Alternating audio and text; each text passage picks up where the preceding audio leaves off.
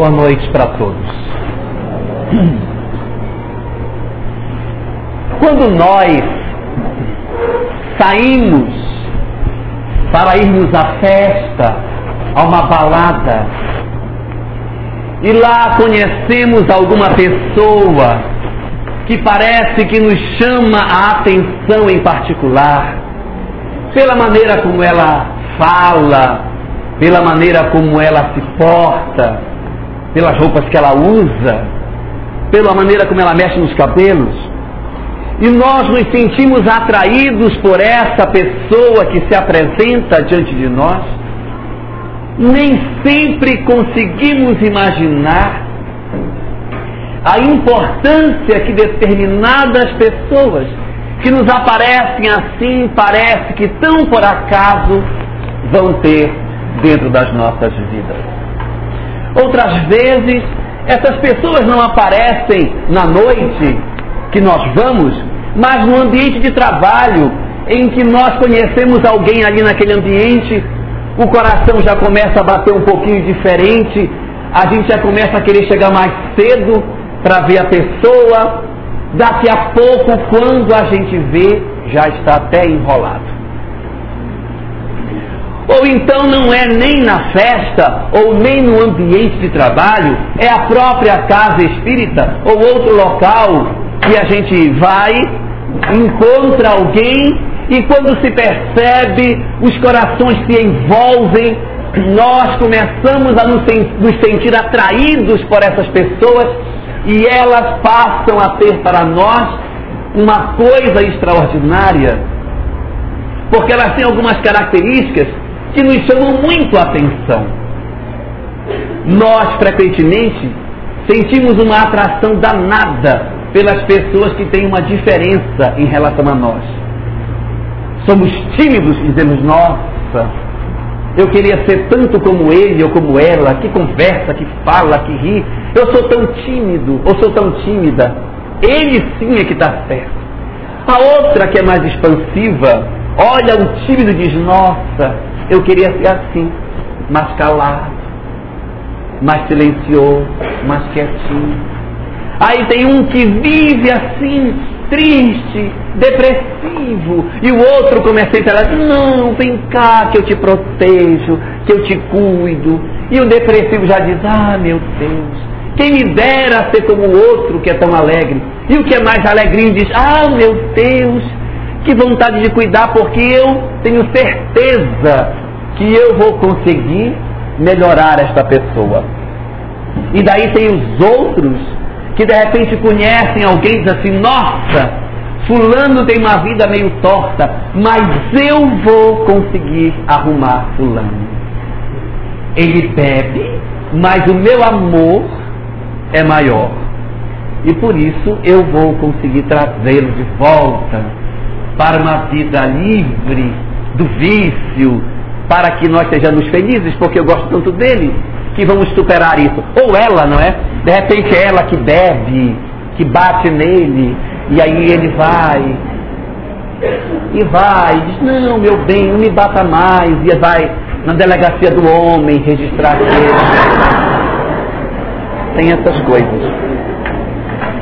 E nós não nos apercebemos que o tempo vai passando e vai fazendo costuras nas nossas vidas.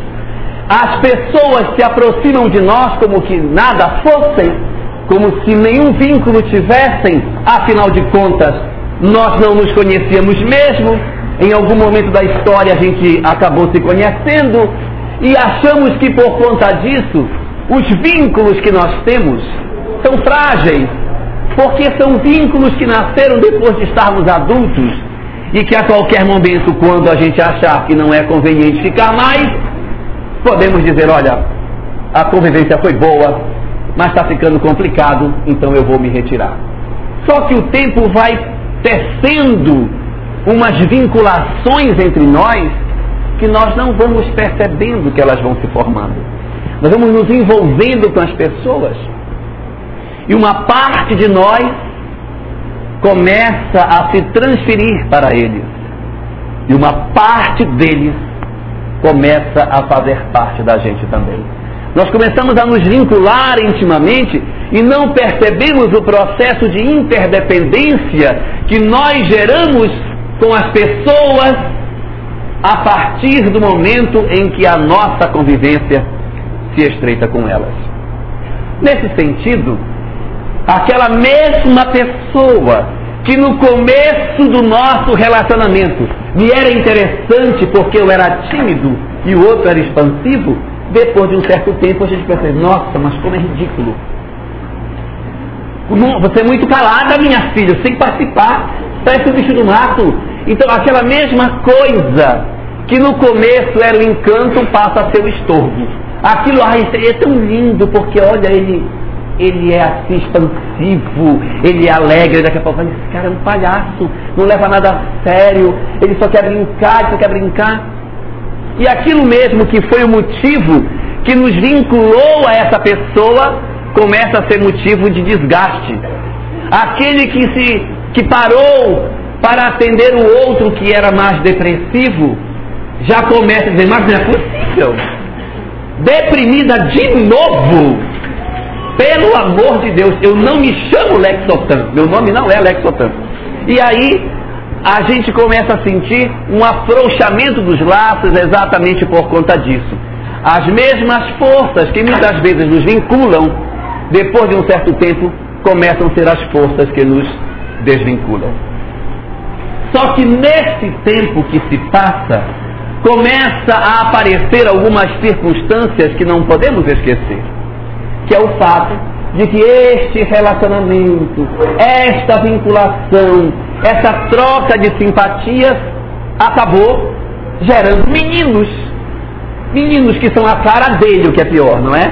Então, nossa, mas como parece com o pai. Meu Deus, como parece com a mãe. E aí a gente começa a ter uma vinculação com essas crianças que estão conosco. E quando nós colhemos o filho no berço, dizemos, meu Deus, este é meu filho, e este será tudo o que eu não fui.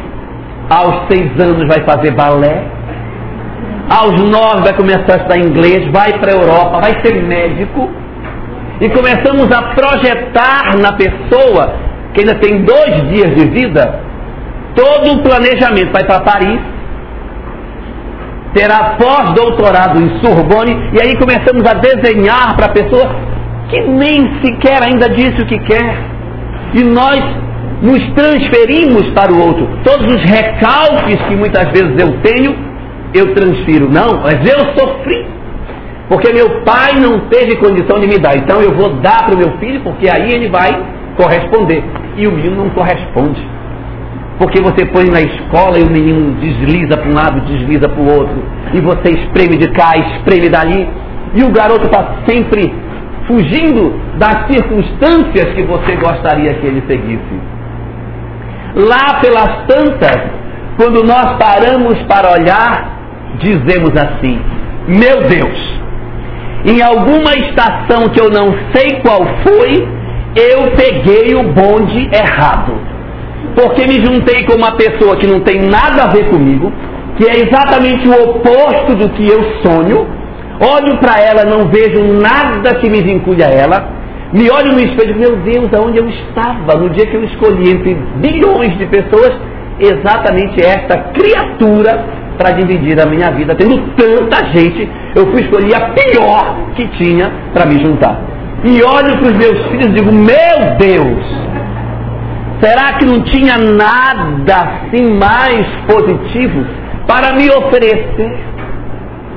É claro que não é sempre que isso acontece. Tem vezes que você se casa e tem um marido maravilhoso, extraordinário, uma esposa espetacular, filhos admiráveis.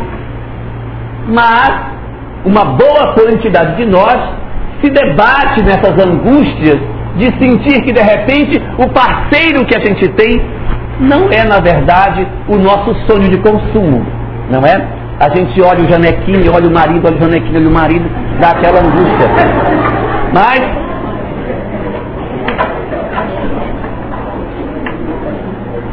mas é assim mesmo. E a gente começa a ver esses conflitos. Olha os filhos, olha o plano que eu fiz para eles, olha os meninos, tudo com recuperação, boletim.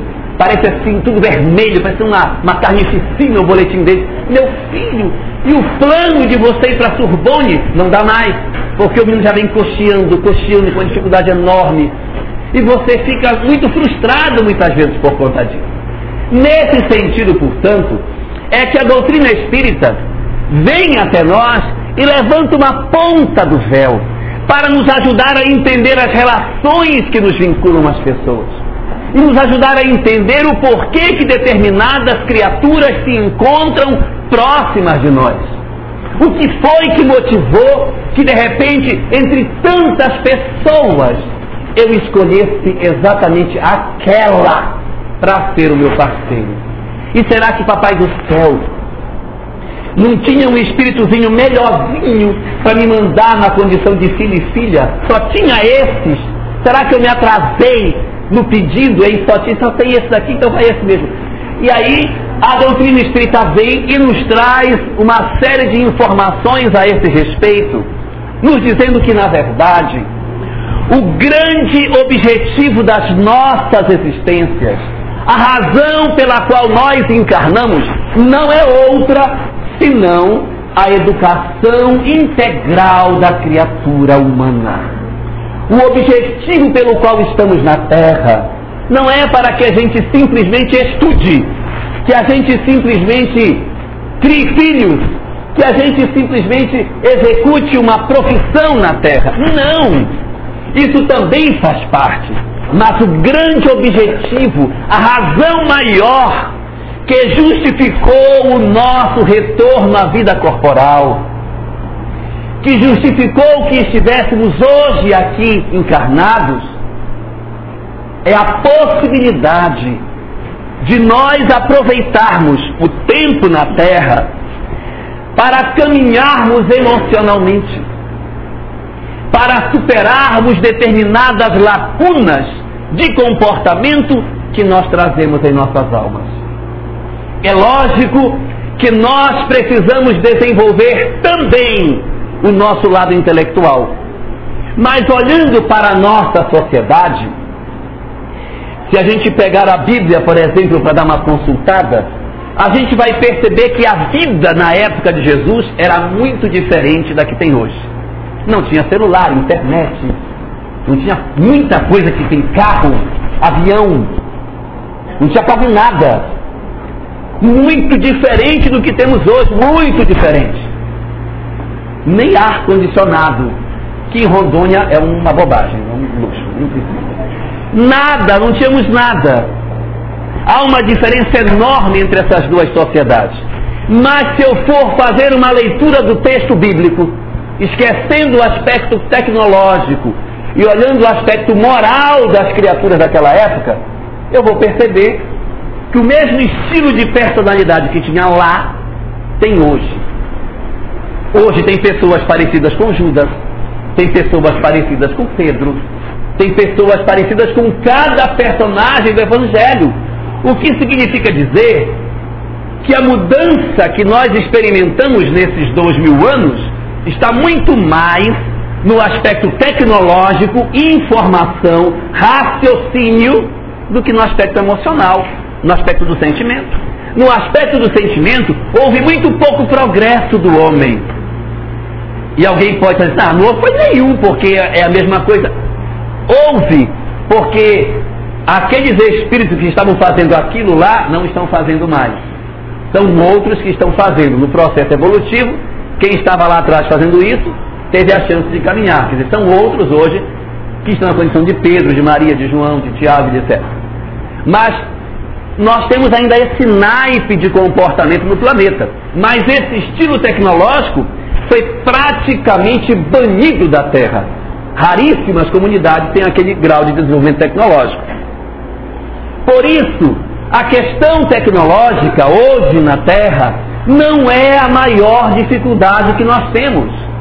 Porque o nosso planeta tem feito muito progresso nessa área, muito desenvolvimento, e que não tem resolvido o problema da desigualdade social, da fome, da, de uma série de questões que a gente tem. Agora, qual é o grave problema que nós temos? É a questão do aspecto moral.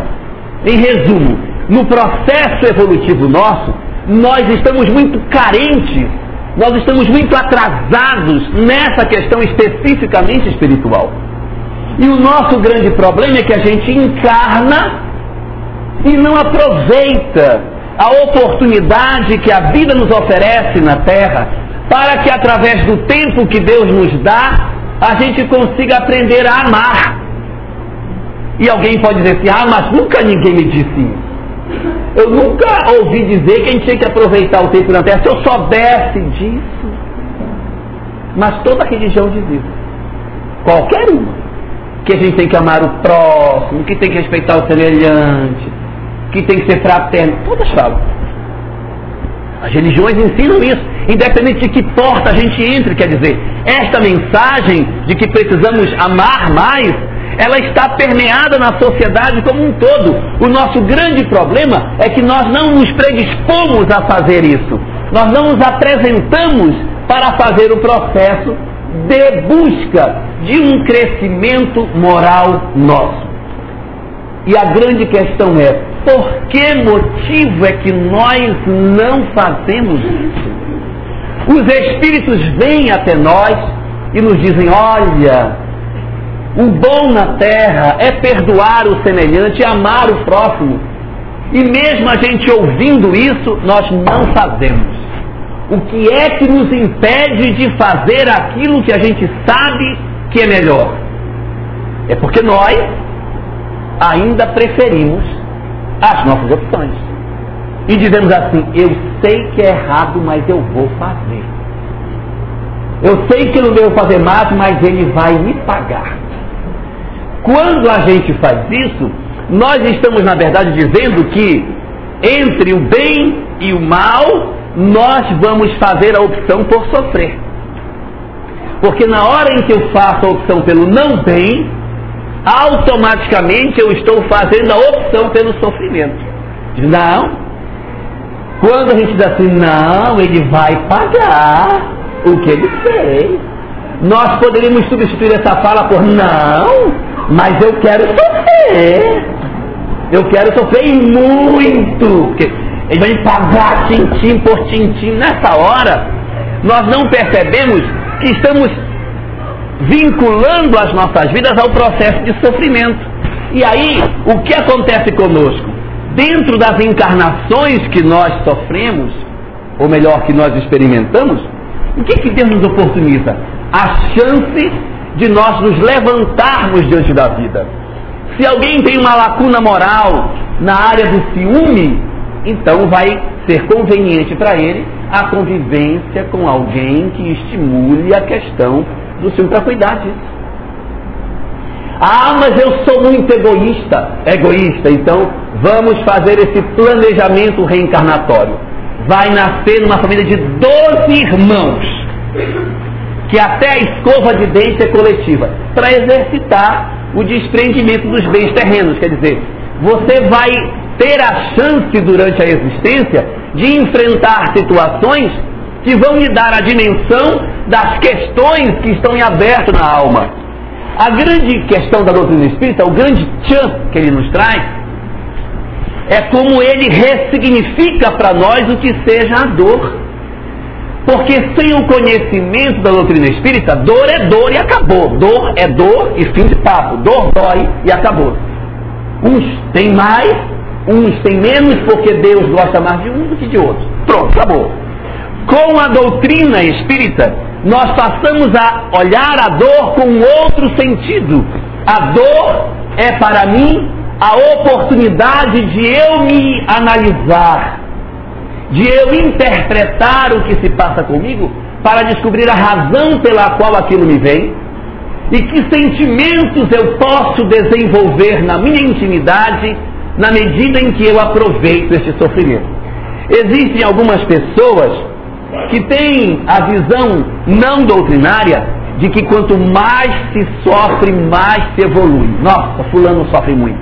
Este vai evoluir. E a doutrina espírita não diz que quanto mais se sofre, mais se evolui. Porque se sofrer evoluir, a gente comprava um chicote, ficava se batendo, se torturando, se beliscando, se arrancando os pedaços, porque aí ia ser melhor. Largava tudo, ia se ver na rua, abandonado, largado, com fome, que aí sofria males, mas beleza. Diz-nos a doutrina espírita que o que produz a evolução não é o sofrimento, mas é o bem sofrer. O que, que é o bem sofrer? É diante da dor eu interpretar por que sofro, qual a razão desse sofrimento, por que motivo ele me vem e aprender com ele. Quando a gente não faz isso, qual é a consequência? A gente faz de novo. A gente tinha uma determinada circunstância, não percebeu, aí tu cai de novo. E fica tropeçando na mesma pedra. Por quê? Porque o problema, como dizem os mineiros, está em mim. Está em mim. Para onde eu vou, está em mim. Aí eu vou, aí eu vou, saio de um relacionamento para o outro. Ah, eu estou casado com fulano e não me compreende. Aí eu largo dele, caso com o outro. Também não me compreende. Largo dele, vou para o outro. Também não me compreendeu. Aí estou no sexto casamento e o cara ainda não me compreende. Por quê? Porque eu estou esperando que alguém me compreenda. Não estou entendendo que, na verdade, as provas, quando elas se repetem, é porque está faltando em nós o processo de reflexão. Por que aconteceu isso? Por que isto se deu na minha vida? A análise das causas é que faz o processo evolutivo. Por isso que o bem sofrer é o caminho para o nosso amadurecimento espiritual. Nesse sentido, portanto, transpondo essa discussão para dentro dos nossos lares, a gente vai começar a entender, olhando os nossos familiares, pela lupa da visão espiritual. Ao invés de eu olhar o meu marido ou minha esposa, de nossa, este cara é um sujeito intragável, não passa da minha garganta. Eu vou olhar e dizer, o que é que eu posso aprender com ele? O que, que lição que isso me dá? Quando eu olho meu filho problemático, ao invés de dizer, esse é meu filho problemático, tem que me descartar dele que ele é um problema. Se eu faço esse movimento, eu na verdade estou perdendo uma oportunidade de crescer. Porque, segundo a doutrina espírita, o contato com ele que é diferente de mim revela uma parte do meu eu que eu não quero ver. Por isso que eu descarto. Porque na hora que eu entro em contato com essa realidade, dói. Eu digo, eu não quero mais conviver com você, você é muito estúpida. Mas na verdade não é que eu estiver sincero, se fosse ser ignorante, aí eu não quero ouvir isso. Então, eu não, eu não preciso ouvir isso. Aí descarta a pessoa. Por quê? Porque eu não quero entrar em contato com as minhas questões. E se eu tenho um filho ou uma filha que exige de mim o contato com as lacunas que eu tenho na alma, eu não quero isso. Eu não quero. Porque eu tenho, por exemplo, uma filha que está envolvida com as drogas. E eu não quero isso que é uma vergonha para mim. Aí eu quero, prefiro mandá-la embora de casa do que ter uma filha que está envolvida com as drogas. Nesse momento, a gente pergunta, mas por que fez esse movimento? Ah, porque ela merece. Mas na verdade, nós temos vergonha, muitas vezes, de ter alguém que, tem, que usa drogas em casa. Aí eu pego e descarto, para que aquilo não me manche. E eu vivo a capa, visto a capa da perfeição, sem perceber que, na verdade, é o momento de nós analisarmos aonde foi que eu falhei. Qual foi a minha contribuição para que isso acontecesse? Aonde foi o contributo que eu dei para que ela chegasse aonde ela chegou? E assim, em todas as circunstâncias que eu tiver, a proposta que a doutrina espírita nos apresenta é a proposta do entendimento de que o outro tem muito a me oferecer. Porque o outro que parece ter vindo por acaso, numa festa que eu não sei nem por que, eu fui, é na verdade o elemento que me faz com que eu tenha contato com as partes da minha alma que eu preciso tratar. O outro é o elemento que revela quem eu sou. O outro não é que ele seja o meu espelho, ele traz um espelho. E quando ele fala comigo, ele me revela partes do meu eu que eu não quero discutir. Eu não quero que as pessoas me digam isso. Eu não quero passar por isso. E por eu fugir desse meu processo de dor, ao fazer esse movimento de fuga ao meu processo de dor, eu estou fugindo também do meu processo educacional e deixando com que a oportunidade da reencarnação, do renascimento e da existência que passa, passe em vão. Porque eu entrei na vida para fazer um processo educativo e toda vez que o problema vem, eu fujo. Quando o problema vem, eu fujo. E eu vou driblando todas as oportunidades que eu tenho de me, me defrontar com isso. E como é que eu sei que eu estou fugindo? Porque repete. O problema repete. Problema que repete, cuidado, é sinal de que seja isso para nós um indicador de que precisamos resolver a questão. E como se resolve? Simples de dizer, fácil de fazer. Amar. Que todas as questões encontram solução no amor. O amor dissolve todos os problemas que a gente possa ter. A questão é como é que a gente vai fazer, frágil como somos, ter uma grandeza de amor suficiente para fazer frente a determinadas questões que se apresentem na existência. Mas o que a doutrina espírita nos traz como informação, como revelação para nós, é, aí, é o dado de que, verdadeiramente, nós precisamos o contato uns com os outros, até desses que são difíceis. Porque se eu ficar só com os que me são iguais, o que, que eu cresço? O que, que eu avanço? É gostoso viver com quem é parecido com a gente. É ótimo. Pessoas que não nos dizem nada, que não nos agridem. Uma beleza. Mas nesse momento eu estou perdendo a oportunidade de me autoconhecer. Ir ao encontro do outro que me é diferente é a chance que a vida me dá para conseguir resolver essa questão. E nós não fazemos achando que quando a gente vai ajudar o outro, vai resolver só o caso. Não, não vou resolver o caso. Não, não vou nada. Mas eu estou resolvendo o meu também. Quando eu, eh, quando eu ajudo o outro, eu na verdade também estou fazendo um processo de terapia interior. A minha ida ao encontro do semelhante é ao mesmo tempo também uma ida ao encontro dos buracos que eu tenho dentro do meu coração, das dificuldades que eu tenho para resolver. E aí, como eu não vou ao encontro dele, eu não me resolvo também. E aí o tempo vai passando. Você vai envelhecendo, desencarna com as mesmas problemáticas, volta de novo, e aí fica nesse círculo vicioso sem grandes progressos. Por quê? Porque nos acostumamos a permanecer nesse estado que nos é confortável até certo ponto, mas que nos impede de encontrar a verdadeira felicidade. A verdadeira felicidade apresentada pela doutrina espírita só é sentida, só é apreciada por aqueles que amam sem reserva. Enquanto em nós houver os ranços do egoísmo e do orgulho, nós teremos dificuldade em sermos plenamente felizes. E quando eu rechaço alguém, rejeito alguém e não quero dar o perdão a alguém, não nos enganemos. Nós somos também prejudicados. Nós deixamos de crescer, deixamos de aproveitar, deixamos de dar à nossa vida um, um rumo diferente, um rumo mais, mais extraordinário, para que não seja uma vida comum, para que a gente não faça da nossa vida um simples desfiar de dias. Tem pessoas que viveram na vida anos a fio e a obra mais fantástica que deixaram foi no cemitério, a lápide, ficou lindo.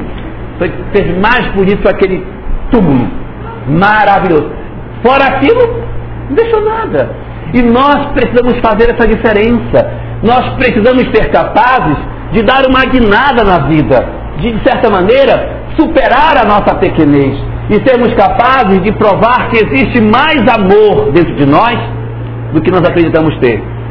Tentar descobrir um pouco mais e sair do caminho viciado que nós criamos de dar soluções imediatistas para a vida, como se as coisas que a vida nos dá pudessem ser resolvidas de maneira impulsivas, da forma como nós sempre resolvemos. E nós sempre repetimos as mesmas receitas e os, os problemas voltam a acontecer e a gente continua a lamentar sem caminhar espiritualmente. Para caminhar é preciso mudar. E para mudar é preciso entender que o outro precisa, mas eu preciso também. Eu não estou fazendo isso só por ele, mas porque eu também preciso fazer isso por mim também. Eu também preciso fazer para que eu seja feliz. Enquanto eu fujo do problema, condeno a pessoa, não quero ajudar, considero que ela é meu problema, que é o meu karma, eu jogo para ela a culpa, tento me isentar de qualquer responsabilidade, depois eu sofro. Porque eu fico preso numa esfera de mágoa e de ressentimento que me impede de ser verdadeiramente feliz. Dessa maneira, portanto, a doutrina espírita vem até nós e nos convida a fazer um caminho novo na existência. Não aquele de olhar a vida apenas pelo lado material, mas desdobrar as questões espirituais que existem, que existem, e o valor que nós temos na relação espiritual com aqueles que Deus escolheu para colocar no nosso lar. Deus não erra, gente. E se colocou determinadas pessoas em redor de nós, com certeza ele tem razões de sobra para que isso tenha acontecido. Não nos indaguemos mais, portanto, qual a tarefa que Deus me reservou na terra, qual é o, o espírito de sacrifício que Deus quer de mim, qual é a missão que eu tenho para realizar no mundo. Não. Olhemos mais pertinho, como dizia a nossa mensagem de abertura. Olhemos bem perto e indaguemos quem são aqueles que estão em nosso redor. E olhando para esses companheiros, tomemos a decisão mais acertada e aprendamos o caminho para a verdadeira felicidade.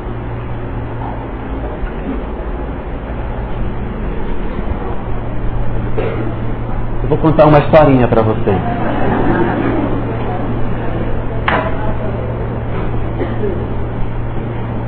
Essa é espírita.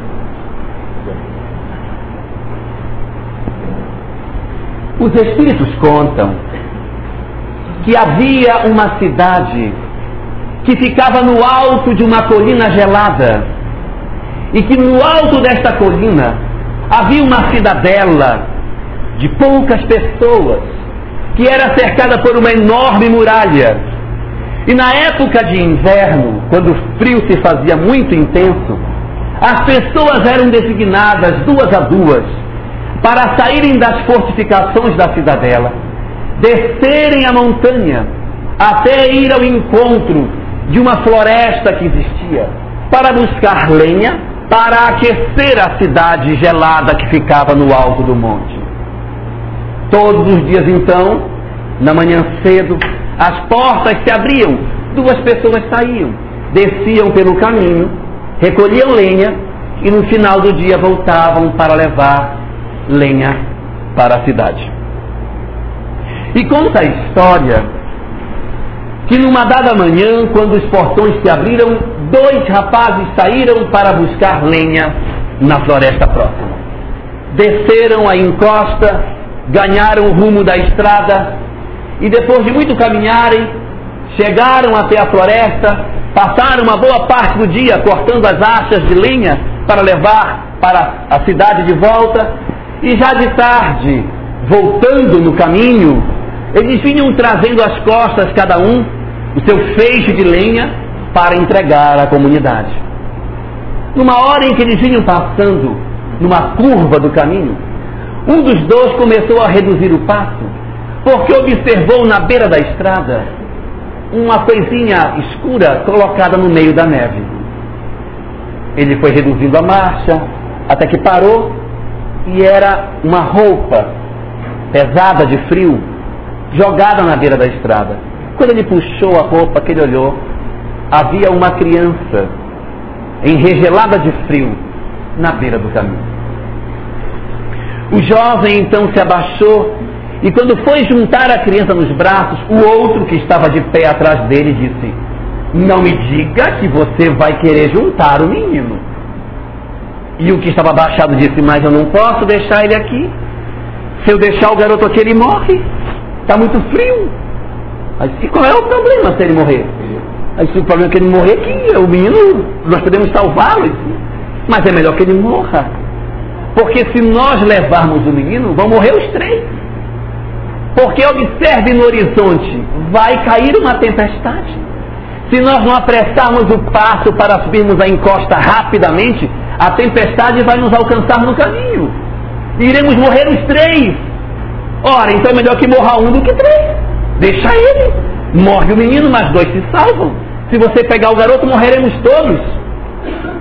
E o rapaz, olhando para o outro que impassível ficava de pé, não lhe deu ouvidos. Se abaixou mais, tirou a criança do meio daquelas roupas, e como a criança estivesse com frio, ele abriu a própria veste e colou a criança bem pertinho do peito para que a criança se aquecesse. Fechou a roupa de volta e o outro em pé disse: Mas eu não acredito. Se esta é a sua decisão, você vai sozinho. Porque eu, na verdade, não vou ficar para morrer, porque a tempestade já está chegando. E sem dizer mais nada, colocou a lenha na costa e começou a subir a, a encosta. O outro, com dificuldade, colocou a lenha nas costas e, juntando a criança com a outra mão, começou a caminhar muito mais devagar. A encosta lhe parecia a cada dia, a cada, a cada passo mais pesada, porque o peso da linha com a criança dificultava que ele subisse. E o outro a cada minuto se afastava mais porque ganhava mais velocidade. E ele foi começando a perceber que realmente o amigo tinha razão. A criança era um peso, mas ele iria levar até mais à frente. E com muita dificuldade foi caminhando até que de repente a borrasca o alcançou. E ele teve que enfrentar toda a nevasca, atravessando com dificuldade. E só foi chegar na cidadela à noite, não de dia como era costumeiro chegar.